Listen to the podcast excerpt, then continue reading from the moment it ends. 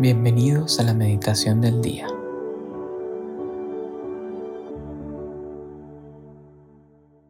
En el nombre del Padre, del Hijo y del Espíritu Santo. Amén.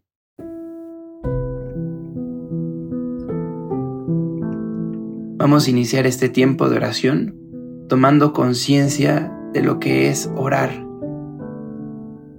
Dios viene a tu encuentro. Dios deja el cielo. Dios deja su agenda Dios deja el tiempo, porque ahora está contigo. Nada es tan importante como tú. Dios decide, quiere necesitarte y Dios viene a encontrarse contigo. Este es el regalo de la oración, un pedazo de cielo en la tierra, un tiempo de eternidad en nuestro tiempo del día a día, en nuestro quehacer del día a día. La oración así es increíble. Por eso pídele a Dios, Señor, que sea consciente del regalo tan grande que es orar. El día de hoy, miércoles 6 de septiembre, vamos a meditar en el Evangelio según San Lucas, capítulo 4, versículos del 38 al 44. En aquel tiempo Jesús salió de la sinagoga y entró en la casa de Simón. La suegra de Simón estaba con fiebre muy alta y le pidieron a Jesús que hiciera algo por ella. Jesús, de pie junto a ella, mandó con energía la fiebre, y la fiebre desapareció. Ella se levantó enseguida y se puso a servirles. Al meterse el sol, todos los que tenían enfermos se los llevaron a Jesús y él, imponiendo las manos sobre cada uno, los fue curando de sus enfermedades. De muchos de ellos salían también demonios que gritaban, tú eres el Hijo de Dios. Pero él les ordenaba enérgicamente que se callaran, porque sabían que él era el Mesías.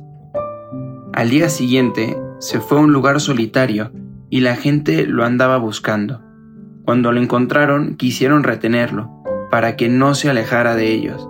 Pero él les dijo, también tengo que anunciarles el reino de Dios a las otras ciudades, pues para eso he sido enviado y se fue a predicar en las sinagogas de Judea.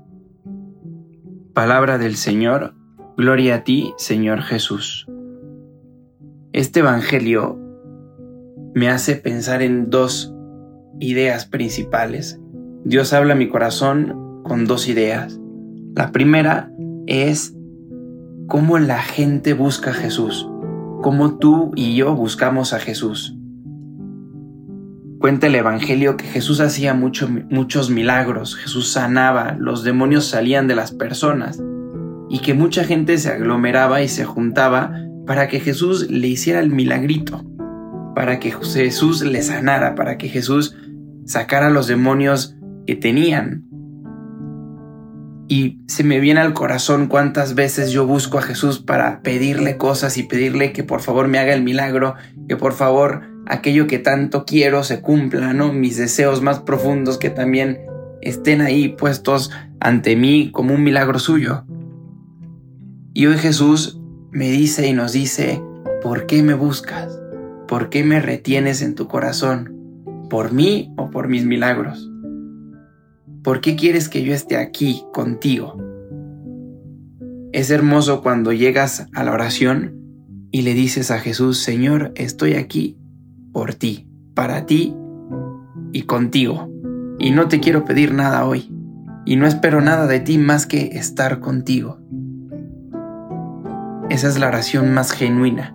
Entonces empiezas a alabar, entonces te empiezas a reconocer lo increíble de Dios y empiezas a postrarte, no solamente físicamente, sino tu corazón por entero, a un Dios que es increíble, que es wow.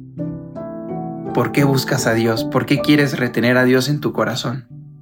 ¿Es el Dios de los milagros o son los milagros de Dios los que atrae tu mirada, tu pensamiento? ¿Qué es lo que te mueve a estar con Dios? La segunda idea es sobre la suegra más famosa del mundo, la suegra que aparece en el Evangelio, la suegra de Pedro. Dice el Evangelio que Jesús le curó de una enfermedad en la que tenía constantemente fiebres. ¿Qué hizo esta mujer cuando fue curada por Jesús? Empezó a servir.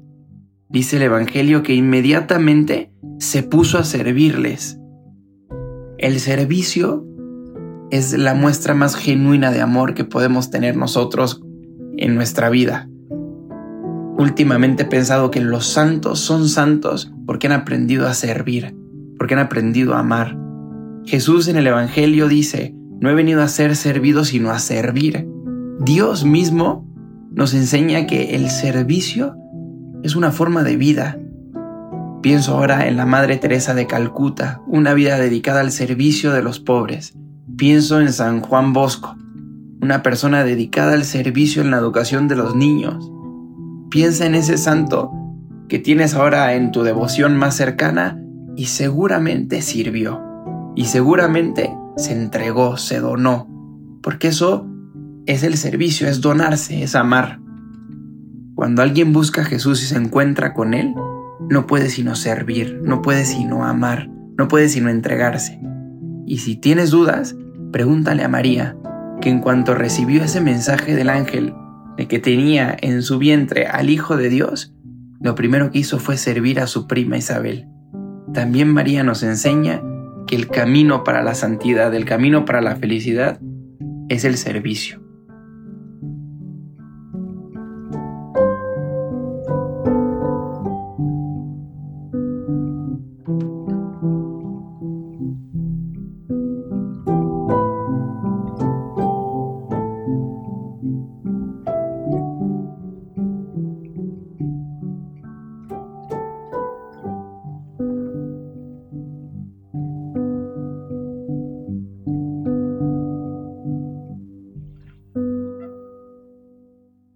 Te damos gracias, Señor, por todos los beneficios recibidos, a ti que vives y reinas por los siglos de los siglos. Amén.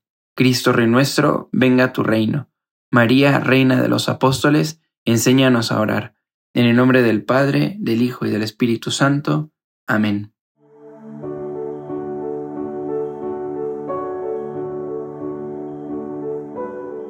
Llévate una palabra que Dios te haya dicho en esta meditación y guárdala en tu corazón por el resto del día. Hasta mañana.